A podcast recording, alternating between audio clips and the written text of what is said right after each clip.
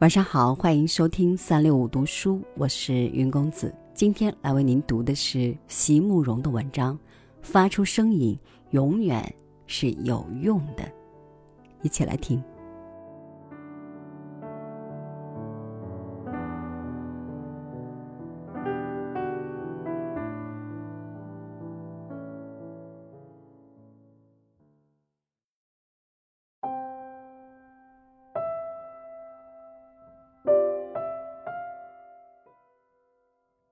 有一年，我应邀到一所中学演讲。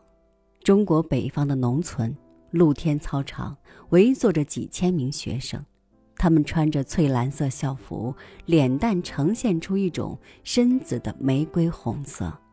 冬天，很冷。我从不曾在这样冷的地方讲过这么多话。虽然我以前在西藏待过，经历过零下四十摄氏度的严寒。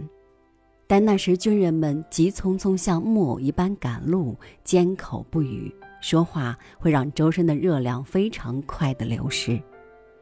这一次吸进冷风，呼出热气，在腊月的严寒中，面对着一群眼巴巴的农村少年谈人生和理想，我口中吐冒一团团的白烟，像老式的蒸汽火车头。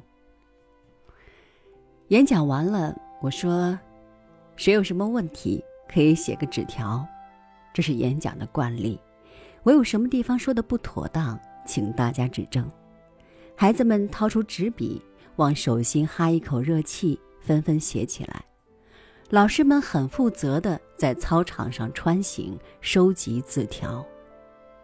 我打开一张纸条，上面写着：“我很生气。”这个世界是不平等的，比如我为什么是一个女孩呢？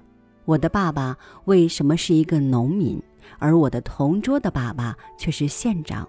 为什么我上学要走那么远的路，我的同桌却坐着小汽车？为什么我只有一支笔，他却有那么大的一个铅笔盒？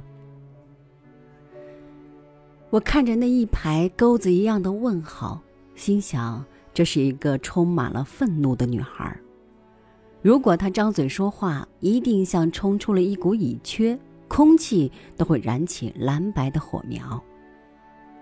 我大声的把她的条子念了出来，那一瞬，操场上很静很静，听得见遥远的天边有一只小鸟在嘹亮的歌唱。我从台子上望下去，一双双乌溜溜的眼珠在玫瑰红色的脸蛋上瞪得溜圆，还有人东张西望，估计他们在猜测纸条的主人。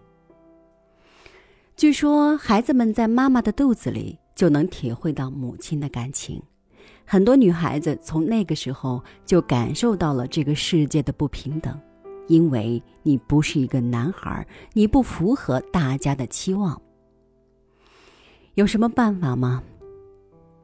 没有，起码在现阶段没有办法改变你的性别，你只有认命。我在这里说的命，不是虚无缥缈的命运，而是指你与生俱来的一些不能改变的东西，比如你的性别，比如你的相貌，比如你的父母。比如你降生的时间、地点，总之，在你出生以前就已经具备的这些东西，都不是你所能左右的，你只能安然接受。